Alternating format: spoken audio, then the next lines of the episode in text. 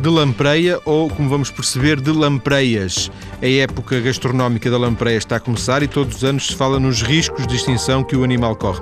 Hoje vamos falar de esforços e de estudos que têm sido feitos para preservar a lampreia, quer na vertente marinha, quer de rio. Em estúdio está uma bióloga que tem dedicado muito do seu tempo e interesse às lampreias.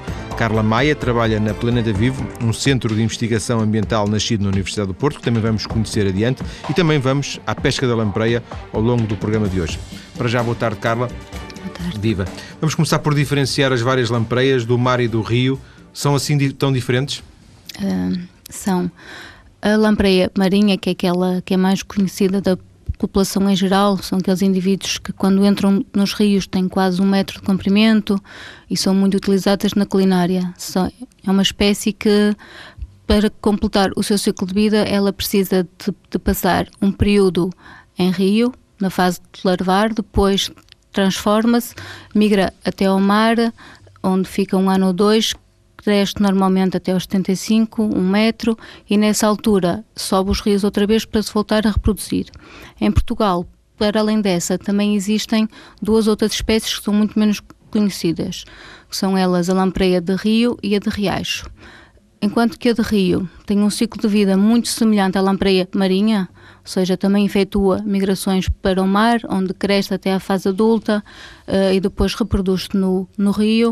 Uh, é uma espécie que não cresce tanto como a lampreia marinha e, existem muito menos uh, indivíduos, subpopulações em Portugal do que a lampreia marinha. a outra espécie, que é a lampreia de riacho, é, um, são são, é uma espécie que atinge raramente tamanhos superiores a 20, 15, 20 centímetros e que passa toda a sua vida, todo o seu ciclo de, vida, faz-lo em, em meio do seu currículo, em água doce. Ela cresce em água doce, um, depois de sofrer a metamorfose e se, se transformar num adulto, não tem uma fase de alimentação na fase adulta, como tem as outras duas espécies, uh, prepara-se logo para a reprodução, reproduz-se e morre em comum todas têm, essas três espécies têm a característica de morrerem logo a seguir à desova, é isso? Sim, sim. E, uh, e a desova é sempre feita no sítio onde nasceram? Uh, elas normalmente, ah, em relação a, uh, em comparação com outros migradores, que por exemplo, que, que têm o fenómeno de homing, ou seja, isso significa que eles nascem num determinado local, numa determinada bacia ao rio e depois de irem ao mar têm a tendência, eu tenho a impressão, de voltar ao rio onde nasceram. Com a lampreia isso não ocorre. É o caso do salmão, por exemplo? É o caso do, do salmão, do sável. Com, com a lampreia isso não ocorre. Uh, elas, as que migram até ao mar, depois entram aleatoriamente na bacia ah, não é necessariamente, mais, não é necessariamente naquele sítio que... Não, não, não. Não volta necessariamente ao rio onde nasceram. E um, a do, a do Riacho e a do Rio, essa, para essas é mais fácil, porventura, voltar ao, ao, ponto inicial, mas mesmo assim também não é, necessariamente, não é necessário que isso aconteça. Uh, sim, porque essas uh, deslocam-se muito pouco. A de Riacho nem sequer se desloca, fica sempre naquela bacia. Uh, a de Rio efetua pequenas deslocações até ao estuário, até à costa, ou seja, nunca efetua grandes deslocações a entrarem noutras bacias hidrográficas. Estão mais, são populações mais ou menos confinadas a uma bacia.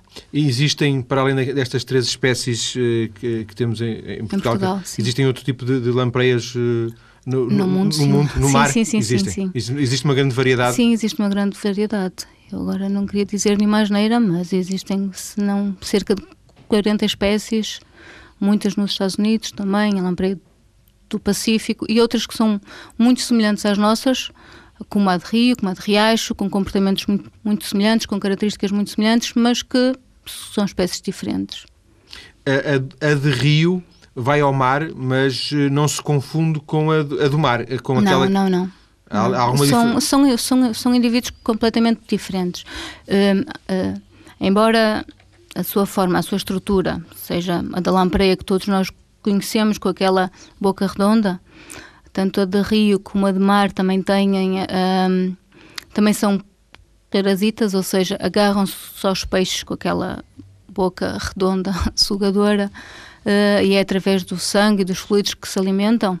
Uh, as diferenças são essencialmente nos tamanhos.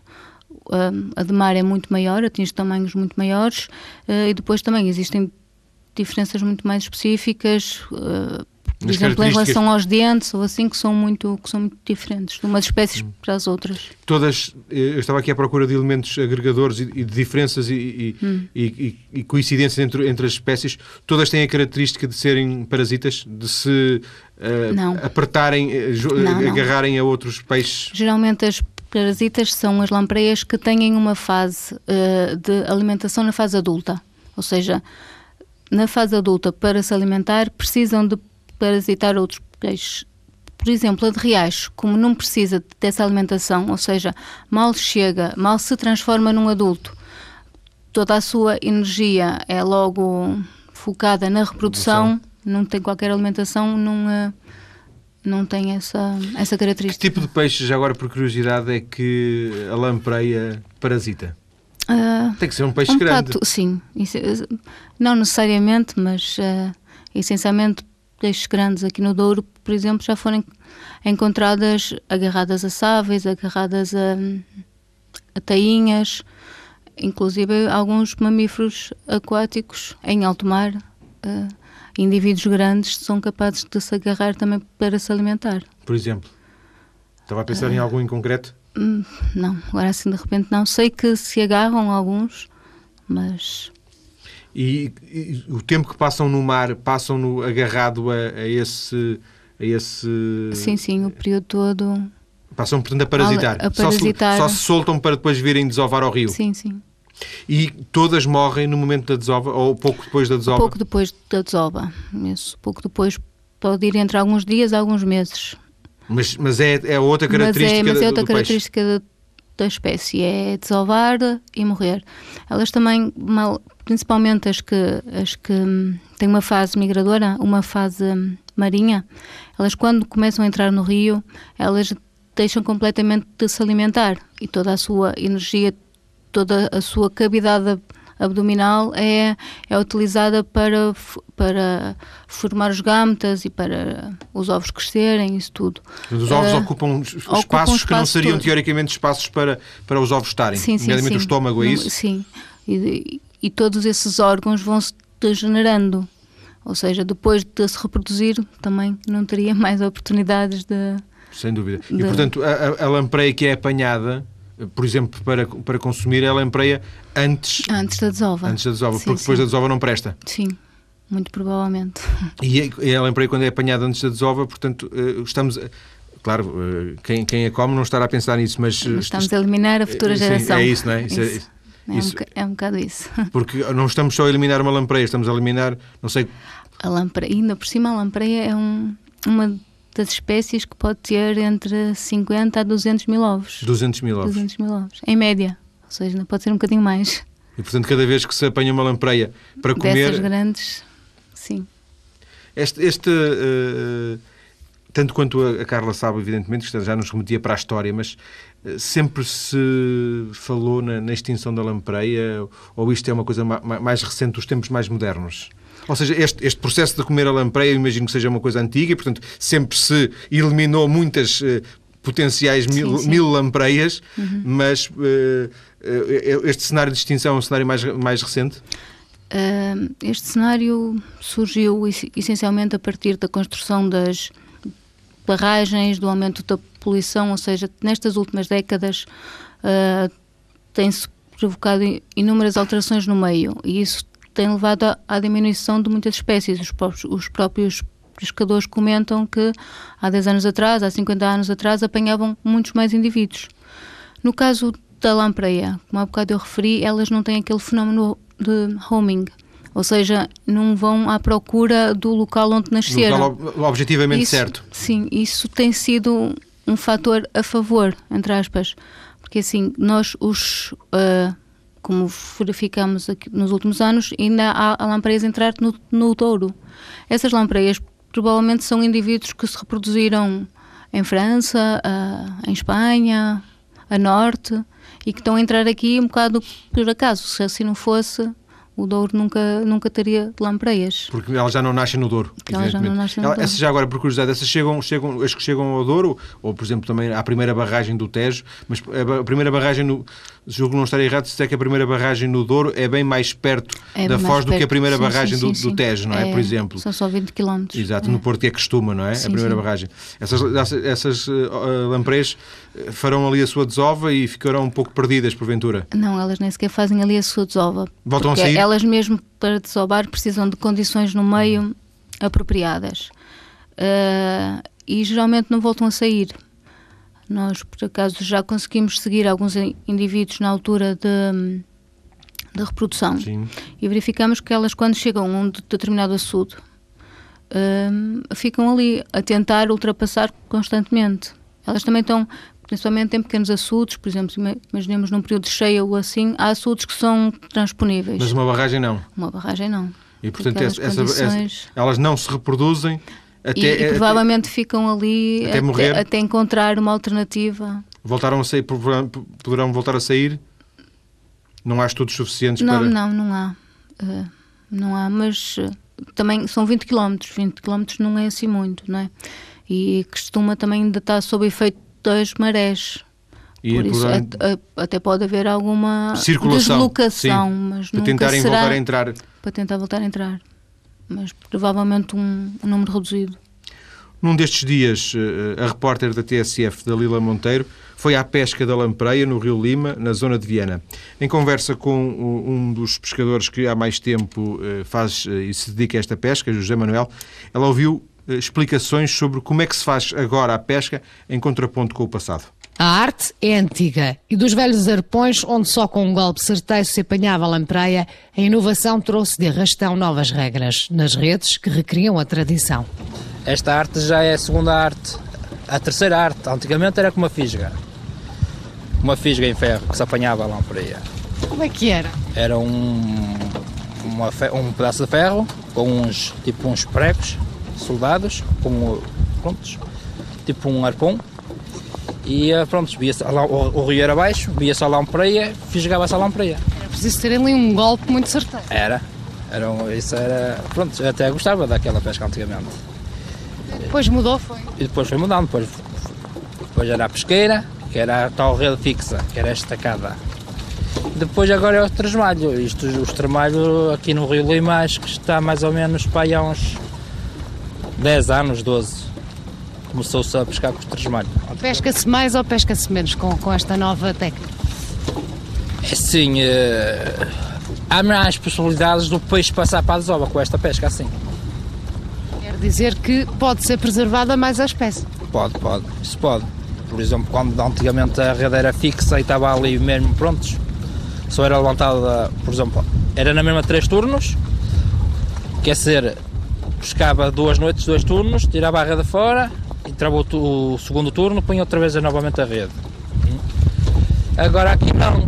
Aqui, por exemplo, é a nossa vontade. Por exemplo, se é assim, se der pesca, aguentamos mais tempo. Se não der, vamos embora.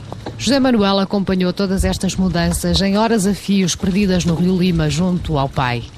Na pesca de lampreia há regras precisas. No Rio Lima dividem-se os dias e as noites por turnos. No dia 1, quando começa a época da lampreia, é assim.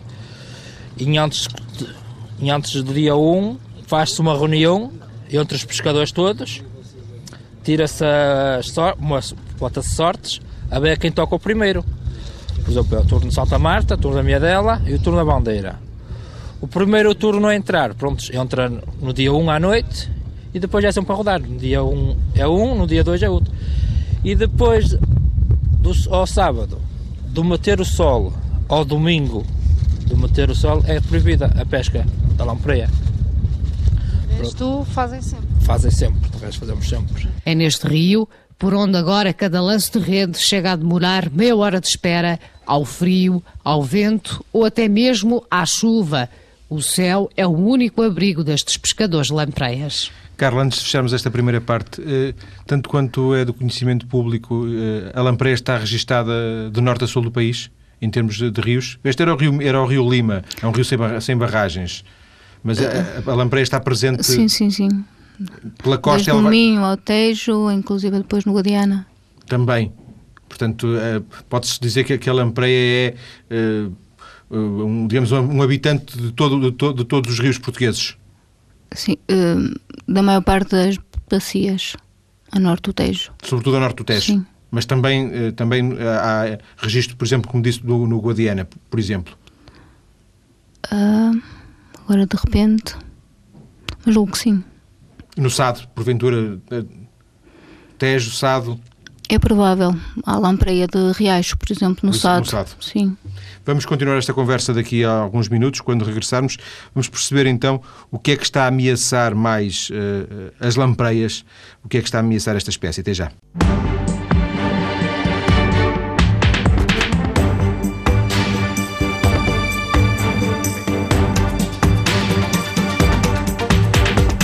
Estamos a falar de lampreia, de lampreias, porque também há as de rio, as de riacho, além das de mar, e dos riscos que corre a espécie. Quem gosta e come regularmente sabe o preço que paga e o preço depende muito da escassez do bicho.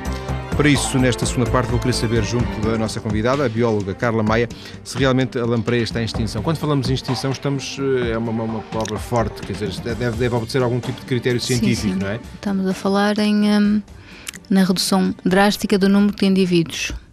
Ah, ou seja, atualmente, e como ela ainda é, é capturada, ainda, os pescadores ainda a capturam em números razoáveis, se calhar não estão tão atentos a- à possibilidade de, em algumas décadas, deixar, por exemplo, de se capturar lampreias. Se, se, por exemplo, as zonas de desova desaparecerem, à escala, à velocidade a que estão a, que estão a reduzir, a, a que têm vindo a reduzir nestas últimas décadas, daqui a algumas décadas, pro- provavelmente elas não tendo onde, onde, onde se reproduzir, não temos, eh, não teremos adultos. Mas quando falamos em extinção da espécie, falamos da extinção da espécie, por exemplo, na nossa, na nossa costa, não ou no, noutros, noutras partes do mundo, por aquilo tanto, porque, tanto quanto eu percebi, a lampreia é relativamente universal no, eh, no, no mar mundial. Sim, lampreias existem em, todo, em, em, muitos, em muitas bacias, em muitos oceanos. Ah, agora, é preciso ver que são indivíduos que, que, não estão, que não estão confinados a um país, a uma bacia. Eles precisam de se movimentar. Logo, o problema deve ser visto à escala global. Eh, e os problemas que se verificam aqui em Portugal, da redução do habitat, da construção de barragens e im- impedimento de migração, são problemas que existem um bocado por todo lado. Ou seja, a redução, a extinção acabará por ser, a continuar, generalizada. Eh, ou seja, porventura em quase todos os países, sobretudo quanto mais desenvolvido é o país, mais tendência há para criar eh, represas, criar eh, obstáculos nos rios que vão... sim, vão... As intervenções humanas têm levado nas últimas décadas a, a grandes transformações do, do, do meio hídrico, a um aumento de poluição, a, o impedir as rotas migratórias e tudo Por isso. exemplo, a poluição é um elemento que se apresenta como, como, como decisivo? como determinante. É, é Sim, determinante? também, também. Por exemplo, imaginemos, as lampreias precisam de locais muito, muito característicos para se reproduzir. São zonas de areia, cascalho, eh, e aí são depositados os ovos. Locais com muita poluição, a poluição orgânica leva à existência de sedimentos que se depositam nos fundos dos rios. Esse depósito vai se depositar sobre os ovos, não permite uma correta circulação de água e os ovos morrem em vez de eclodirem e darem origem, origem a larvas. Um, este é pelo menos um dos efeitos. Há mais. A Carla estava a explicar há um bocadinho que os ovos, quando do- dos ovos sai a larva e a larva fica enterrada nesse, Sim. nessa areia, nesse cascalho, Sim, sim. alguns, alguns anos, não é? Há, sim, vários anos. E fica, uh, digamos, quase, elas ficam quase estáticas, uh, paradas no sítio, mas, mas a- Realizam a- poucos movimentos. a alimentarem-se de matéria orgânica. Sim. Se, se- se entrar mais poluição do que matéria orgânica, elas poderão estar, não, não- poderão não conseguir alimentar-se, porventura. Sim, provavelmente te- se estivermos a falar da poluição de produtos tóxicos ou assim também poderão ah, levar à redução drástica dos indivíduos. Uh, Tanto quanto, quanto sabe, existe um interesse pela- pelo estudo da espécie. Esta espécie é bastante estudada. Ou é mais estudada, por exemplo, aqui porque uh, uh, gostamos, de, há, há um interesse também social pela, pela lampreia. Aqui é muito estudada também porque existe esse interesse um, e, essa, e são, são espécies com grande impacto na economia local, nos pescadores, na pesca, uh, mas por acaso uh, a maior parte dos estudos e do conhecimento da ecologia da biologia da, da espécie tem surgido essencialmente através de investigações realizadas no, na América, nos, nos lagos americanos, no, nos grandes lagos. Uh, isto porque lá a lampreia, a nossa lampreia marinha é tipo uma praga. Ela, depois da abertura até aos canais, uh, depois da abertura até aos grandes lagos, Sim. com a construção de canais, ligando, assim, o, mar ligando o mar aos grandes lagos, houve a entrada de muitas lampreias que aí tiveram Uh, eram zonas onde se pescava salmão e truta, ou seja, elas encontraram muito alimento.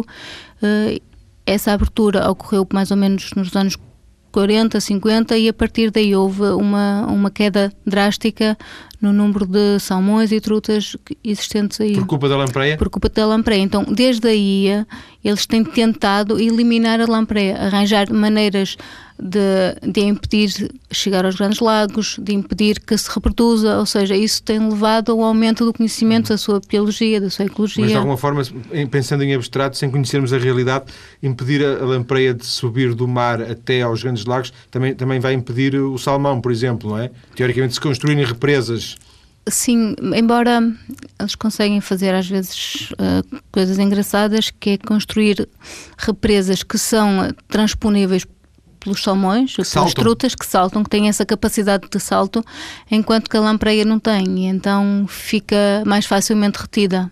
Essas e outras características particulares maneira, das represas. A melhor maneira deles darem, de resolverem o problema era apanhá-las e vendê-las em Portugal, as lampreias. Também, ganhavam, exportá-las. Resolviam os dois problemas, ganhavam dinheiro e ficavam sem as lampreias, sim, não é? Sim, sim. Por isto lá têm muitas, é isso? Sim, ou pelo menos uh, tem um, um efeito muito grande na pesca na, nos outros sim, peixes outros, que existem. Peixes sim, esses sim. Que, para, para, os quais eles têm, que, têm, que têm valor. Para, para sim, quem, na pesca. Eles têm valor, querem o salmão, querem a truta e não querem a, e não querem a lampreia. A lampreia. É. Hum, existem alguns rios aqui em Portugal uh, onde, que, que, não têm ainda provavelmente represas, não têm barragens. Vimos há bocado o, o Rio Lima, por exemplo. O Rio Lima tem. Tem. Tem duas. Represas, mas uh, não barragens. Tem duas barragens e uma pequena represa, se é que se pode chamar assim, porque também tem os seus. também tem causado grandes problemas, apesar de não ser de grande dimensão. Em termos de grandes bacias, eu diria que não há nenhuma. Nem o Rio Minho? o Minho também tem na parte, espanho, uh, na parte espanhola. Permite, permite, subir alguns quilómetros. Sim, a área de, de progressão se calhar é maior que aqui no Douro, se calhar não é mesmo. Maior que aqui no Douro. O Douro é se calhar aquela bacia que está mais, que foi mais, uh, que sofreu mais.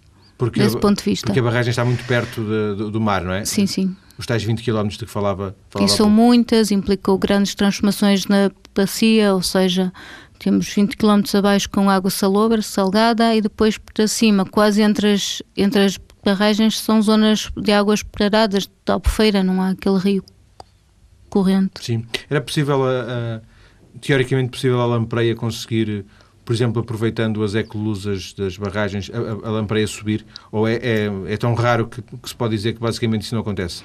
Assim, o caso dos Estados Unidos prova que elas entraram através das eclusas de barcos que foram construídas para subirem, a, para chegarem aos grandes lagos. Ou seja, essa possibilidade existe. Nós, inclusive, aqui no Douro, queríamos tentar ver se alguns dos indivíduos que chegam a costuma ver se, se utilizam essa essa eclusa ou não. Essa eclusa ou a, ou a, a passagem para peixe que a barragem também tem. Mas foi uma parte do trabalho que, que não pudemos concretizar, por isso, nos próximos anos tentamos ver essa hipótese. É uma possibilidade.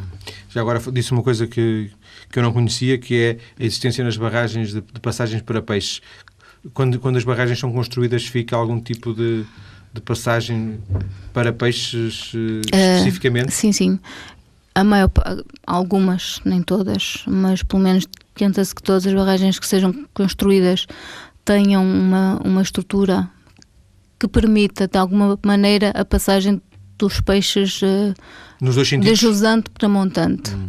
Aqui em Portugal não conheço nenhuma que permita nos Pois, dois sentidos, pois, eh, mas existe tam- para- para também a existe nascente. essa, essa possibilidade, essencialmente em, em barragens que não têm as dimensões de Costuma Lever. Costuma Lever é um bocado mais, nem é muito grande, mas já é um caso complicado. São, que são locais que tentam chamar os peixes para uma determinada entrada e depois os tentam transportar até à parte montante e libertá-los acima. Só que hum, dos poucos trabalhos realizados em Portugal, e nomeadamente também aqui em, em Costuma Lever, verificou-se que este tipo de passagens, e a de Costuma Lever tem algumas falhas, não, não é muito viável para espécies migradoras, para, para a lampreia, por exemplo. Carla, o, o- o ano passado eh, ouvi aqui alguns comentários de, de- de colegas eh, que, que são dados a, a essa, a essa espécie da lampreia, que não é o meu caso, eh, dizer que, ou dizia-se, comentava-se que, este que, o ano passado havia muito mais lampreia, porque tinham vindo umas lampreias do- de França. Eu e me pus-me a imaginar se a lampreia teria potencialmente capacidades para ser criada em viveiro e assim de alguma forma democratizar o acesso à lampreia.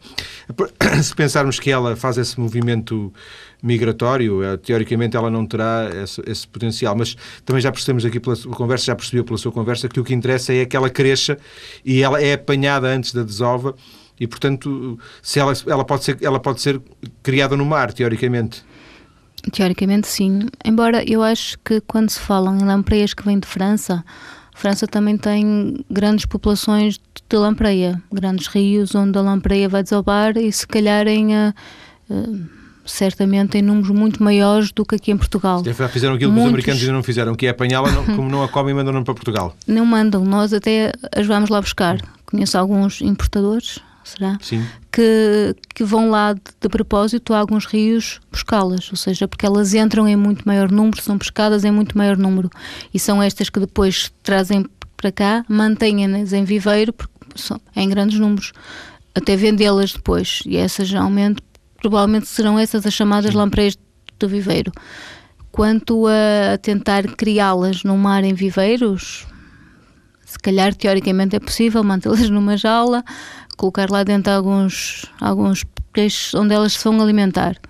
Não, existem não, não trabalhos. Fácil, não seria muito fácil, porque elas não comem provavelmente farinha, não é? É, Pois. Não comem provavelmente aqueles produtos que comem nos, na- naquela, aqueles Tinha que peixes. com peixe vivo e grande. Exato. Depois também existem certos fenómenos, por exemplo, elas quando hum, a migração, eh, a maturação sexual, o início da migração para a reprodução, são tudo fenómenos que precisam de certos fatores, às vezes até ambientais, a temperatura, o caudal num rio, que faz com que, com que essas características se desenvolvam. Isso provavelmente é que já seria muito complicado de conseguir. É do- dos peixes que, que os humanos consomem, dos peixes mais esquisitos, não? Eh, digo eu. Sim, Foge muito em- daquilo que é o padrão do, do peixe, não é, e não é só pelo desenho, evidentemente. Sim, não é só para aquela boca assustadora. Exato. Também tem um ciclo de vida em comum com, com os outros migradores, mas pronto, o facto também de logo a seguir à reprodução morrer, eh, todos esses fatores se calhar transforma Por exemplo, num uma peixe enguia, mais enguia interessante. e, um, e, um, e uma lampreia são coisas muito diferentes. A enguia, por acaso, tem um ciclo de vida oposto. Ela tem uma fase de crescimento juvenil em, em, em, água, em água salgada e depois, a eh, ainda numa fase juvenil, começa a entrar nos rios, onde passa a maior parte do seu, do, do seu ciclo de vida e onde se reproduz. E morre a seguir à reprodução também. Não, essa não. A lampreia é mais, é mais Em, inteligente. eh, a enguia depois migra até ao mar, morre a seguir à reprodução. Agora que me está a fazer a pergunta, porque assim, ela no, no rio cresce até um determinado tamanho, eh, depois inicia a migração para o mar, as enguias eh, reproduzem-se junto ao mar dos sargassos, ou seja, elas têm que ir quase até à costa dos Estados Unidos e é aí que depois se É lá que se reproduzem. reproduzem? Sim. O- para já, não sendo possível criá-las em, em viveiro, eh, às lampreias, resta eh, a pesca e, eh, como já ouvimos na, na primeira parte, temos reportagem feita na pesca, a pesca de- da lampreia no Rio Minho, a que voltamos na reportagem da Lila Monteiro, que andou uma destas noites à pesca. Sempre que o relógio aponta para as sete da noite, José Manuel e mais dois pescadores preparam o barco, ligam o motor e rompem as águas pelo rio Lima adentro. É muito dura. Isto é muito duro. Isto, a vida, passámos muito nós aqui. Frio? Frio, principalmente frio. É assim, nós mau tempo estamos habituados. José Manuel comanda o barco, aberto ao céu, lança-se às águas mais escuras ainda, reflexo da noite. Bem ali, ali ao lado, adormece a cidade, Viana do Castelo.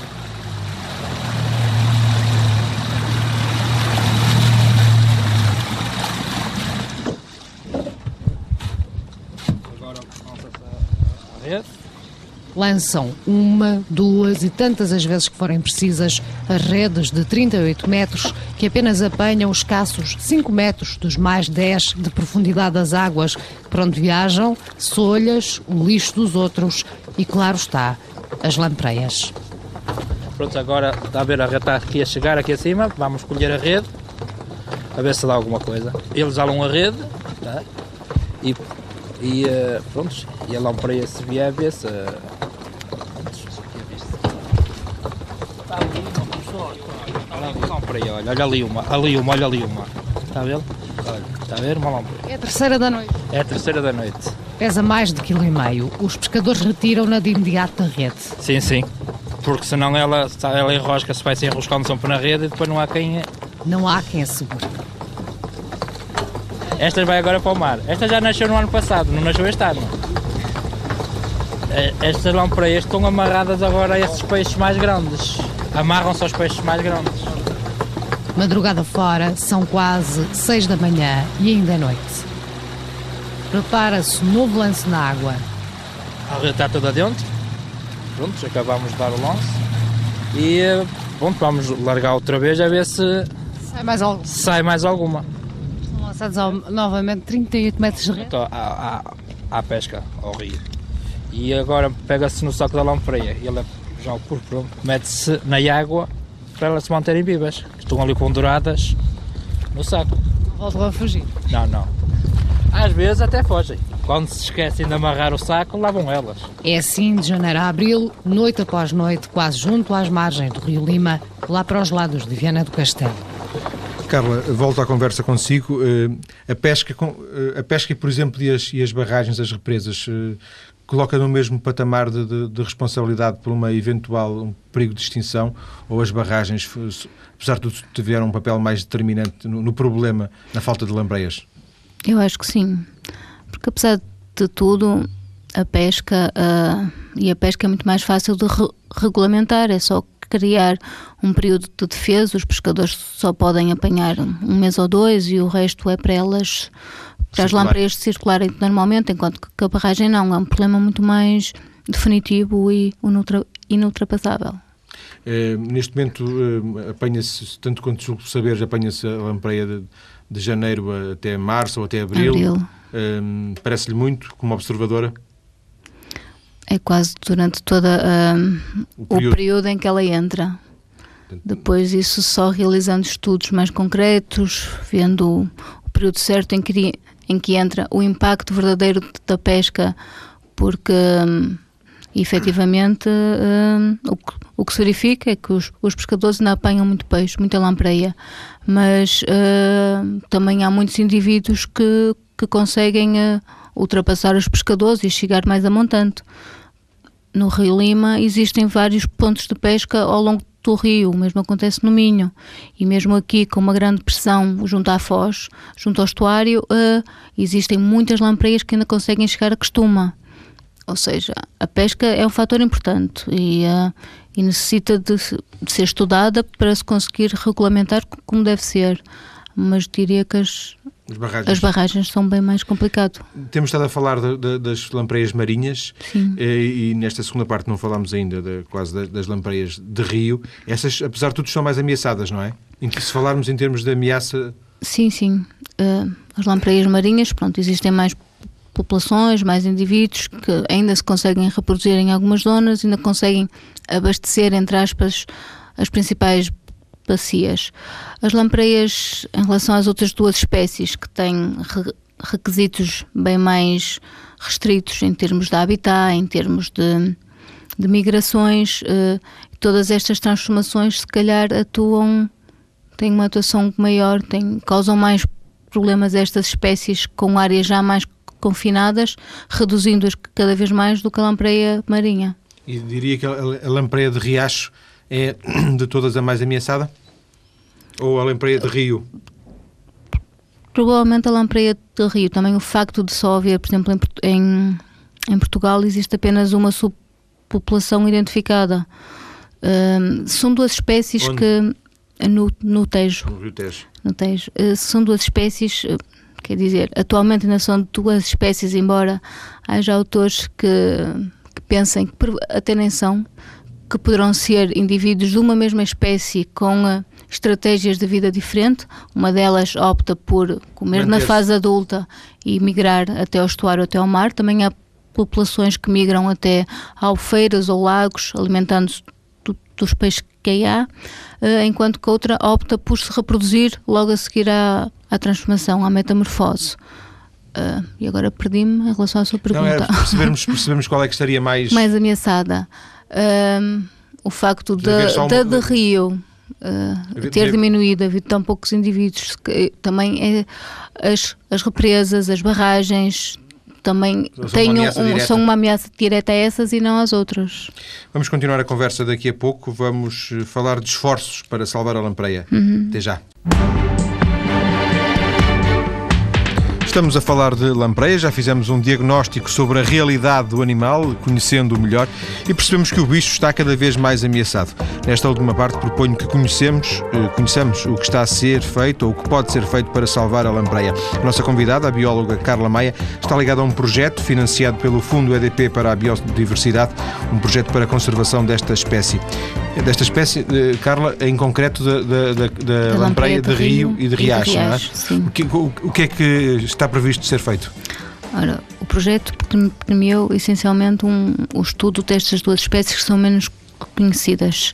Um, então, o que, o que se pretende e é um projeto que não está, que não foi só em que não só a Planeta é que foi premiado, é um conjunto de entidades entre a Planeta, o CIMAR, o Instituto de Oceanografia, entre outros, que a nível nacional vai-se tentar fazer um levantamento de todos os locais, de todas as bacias, de todas as linhas de água onde estas duas espécies estejam presentes, um, tentar determinar quais são as características de habitat, os parâmetros físico-químicos uh, preferenciais, ou seja, porque é que elas estão numas linhas de água e porque é que não estão noutras, tentar ver uh, nessas populações uh, possíveis fatores de ameaça, possíveis um, desses fatores, alguns que possam, se, que, que, possam ter uma solução mais rápida, outros mais a longo prazo, uh, tentar criar depois a longo prazo, é claro, descobrindo essas populações, criar ou uh, identificar zonas de proteção onde essas, onde essas populações se reproduzam, contribuindo assim para a, a manutenção das espécies e tentando uh, evitar a extinção.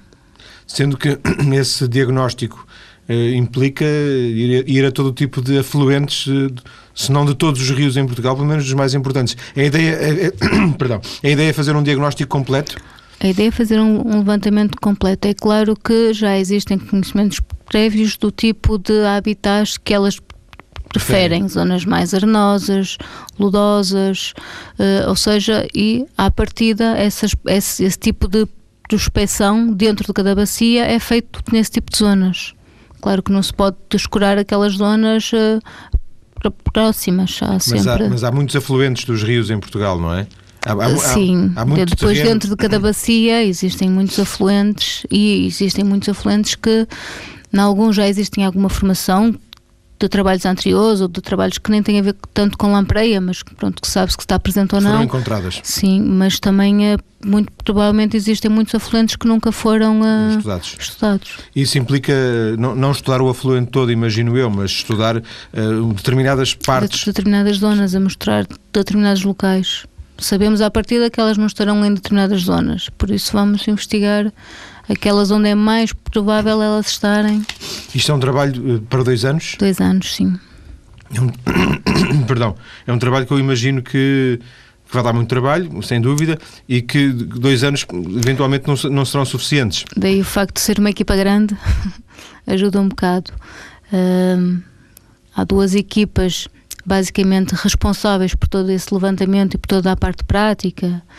Um, a nossa do, terreno, a, é? sim, o trabalho no terreno e mesmo depois a, a parte de divulgação e de mostrar os resultados.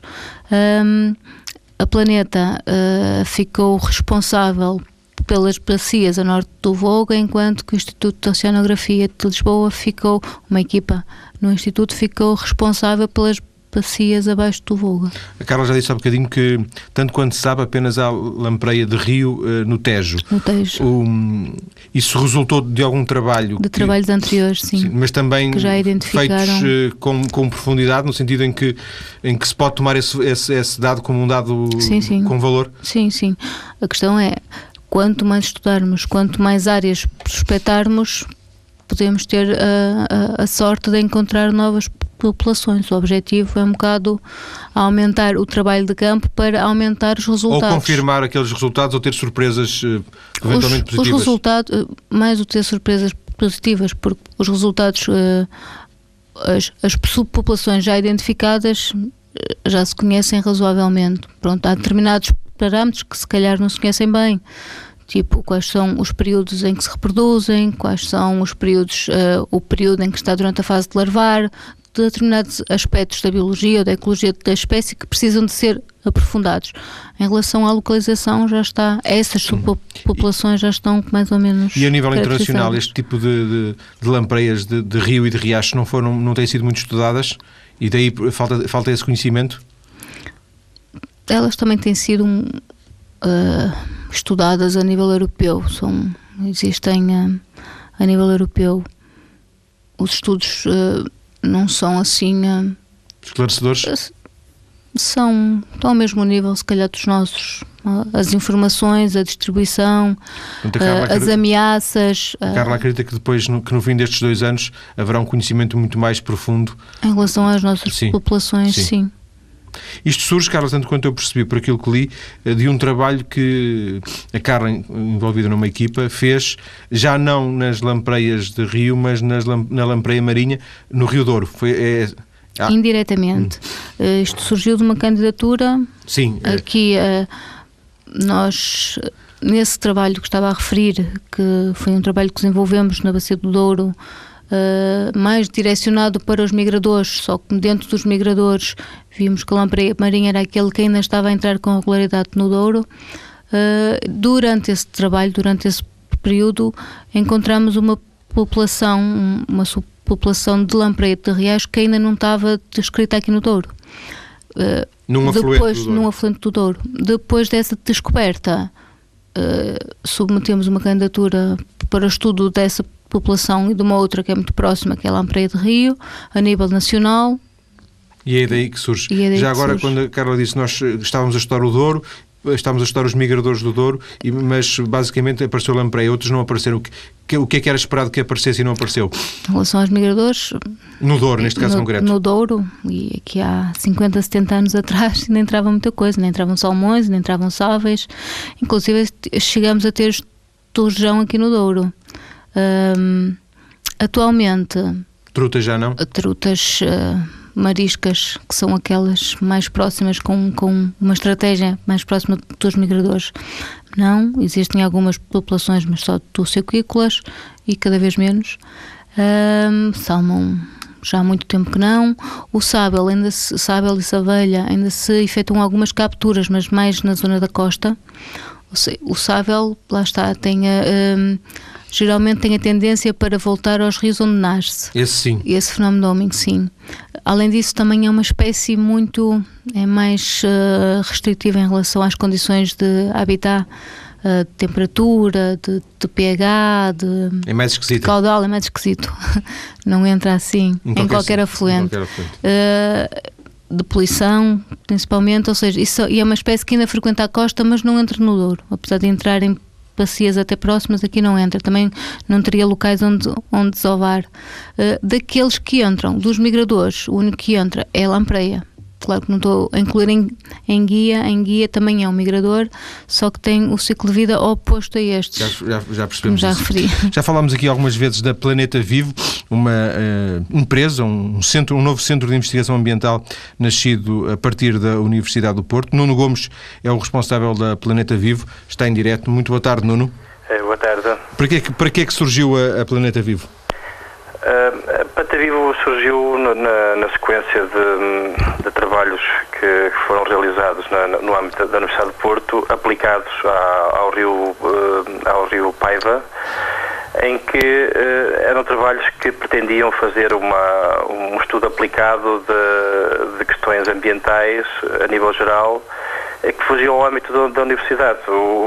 Percebi-me a dada altura que as universidades estão muito vocacionadas para estudos mais uh, científicos, mais de âmbito uh, fundamental e, e esqueciam-se um pouco da interligação de, desses estudos, esses próprios estudos que têm muito interesse, como é óbvio, mas que depois não, não vão de encontro às necessidades que, eh, que, que existem. E uma das falhas que, que foi notada na altura é que havia muito pouca informação de terreno, por exemplo, para os estudos de impacto ambiental, que eram trabalhos muito teóricos, mas que depois não estavam fundamentados na realidade.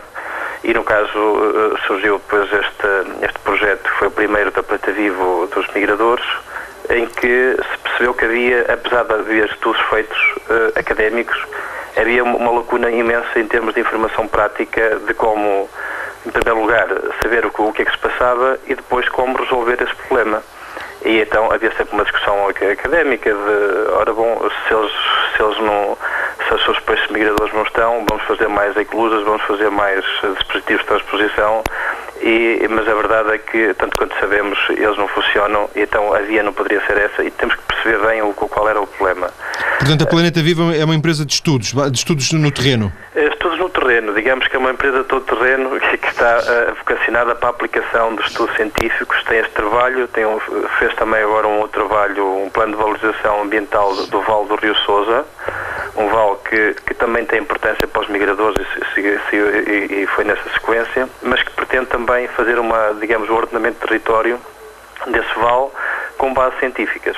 E, mas não se especializaram em peixes? Ainda nos especializamos em ecologia em geral, portanto, ecologia aplicada a situações concretas de terreno. Neste caso, começamos pelos peixes migradores, estamos com esse projeto na, no Sousa, esperamos agora fazer outras coisas no, aqui na, na, região do Minho, uh, mas sempre com, com, com, o intuito de trazer a ciência, a ciência que se faz nas universidades para o terreno, para poder ser aplicada a, a situações concretas. É impressão minha ou, ou, não há muita tradição de empresas privadas, como, como é o, o caso da Planeta Vivo, uh, prestarem este tipo de serviços ainda aqui em Portugal? Uh, não há, não há, as empresas privadas deste ramo normalmente estão vocacionadas para estudos de impacto ambiental ou para a divulgação para a divulgação científica. Portanto, tem o seu mérito, mas em termos de, de investigação é tradicional fazer essa investigação no, no, nos, na, nas universidades.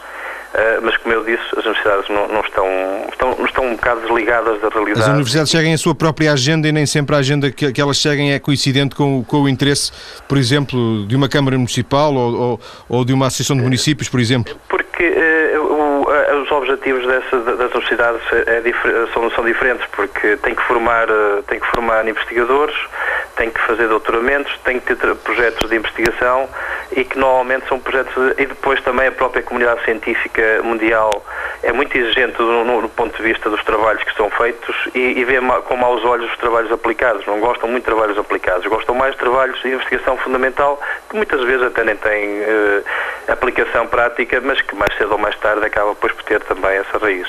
E... A Planta Viva também tem outra componente que, que é a edição. E a Planeta Vivo nasce, nasce de, de, a partir da, da Universidade do Porto. Qual é a vossa ligação? Uh, nós, uh, digamos que somos dissidentes da Universidade do Porto, no bom sentido, uh, portanto, todos nós que estamos aqui a trabalhar fomos investigadores da Universidade do Porto, pronto, e agora faz basicamente a mesma coisa a, a nível privado. tem, tem colaborações com a Universidade do Porto, inclusive nós estamos instalados na UPTEC, que é um parque, parque, de Ciência e Tecnologia, Tecnologia da, da Universidade do Porto, fomos convidados para vir, já posteriormente à sua fundação, porque nós somos anteriores ao PTEC, mas de qualquer forma, digamos, estamos aqui sediados e temos uma, uma colaboração muito estreita com a Universidade e, e, alguns trabalhos são feitos em parceria com, com, com, esta universidade e não só com esta, mas como com outras, como é o caso deste projeto da, das lampreias que tem o Instituto Oceanográfico, a Universidade de Évora, etc. Agradeço a Nuno Gomes, da Planeta Vivo, este contacto em direto no programa de hoje. Volto para fechar a, a conversa com a Carla Maia, a nossa convidada. Carla está, está otimista, vai, vai, 2009 é o ano do terreno deste projeto, não é? é... O da Lampreia de Rio de Riacho, é? Sim. sim. Qual é, quais são as suas expectativas pessoais? Eu acho melhor começar sempre sem expectativas, é? que assim tudo o que vier é bom. Mas isso é, é, uma, é uma, filosofia, é uma de, vida. de, vida. Não tem a ver só com, com, com a sim, ciência. Sim, sim. Neste Não, caso. Assim, é uma filosofia de vida. Eh, de qualquer mas forma, que mas sim. vocês, de qualquer forma, definiram alguns objetivos, sim, não é? Sim, sim, mas acho que sim. Pelo menos uh, o levantamento é importante. Uh, mesmo que se chegue à conclusão de que Sim, existem as que é populações que já se conhecia, que é pouco, pelo menos sabe-se que foi feito o levantamento e que efetivamente são só estas as que existem. É claro que no fim do trabalho sairemos a conhecer muito melhor estas duas espécies e as, as subpopulações. E, e o Nuno dizia há bocadinho que com, esse, com esses dados objetivos eh, se pode, eh, por exemplo, eh, tentar convencer as autoridades a não cometer alguns erros e, Sim, e- sim, e sim. tentar corrigir, porque esses dados têm, têm valor científico para poder ser esgrimidos, não é? Sim, sim. Como ele E a explicava um nossa proximidade também à EDP, às autarquias, outras entidades, uma vez que estamos muito mais no terreno, permite-nos eh, saber muito mais o que é que eles pretendem e tentar também eh, dar-lhes estas informações para eles a gerirem da melhor maneira possível. Agradeço à Carla Maia, bióloga, a trabalhar atualmente na Planeta Vivo, envolvida no projeto de conservação de lampreias de rio e de riacho, um projeto financiado pelo Fundo EDP para a Biodiversidade.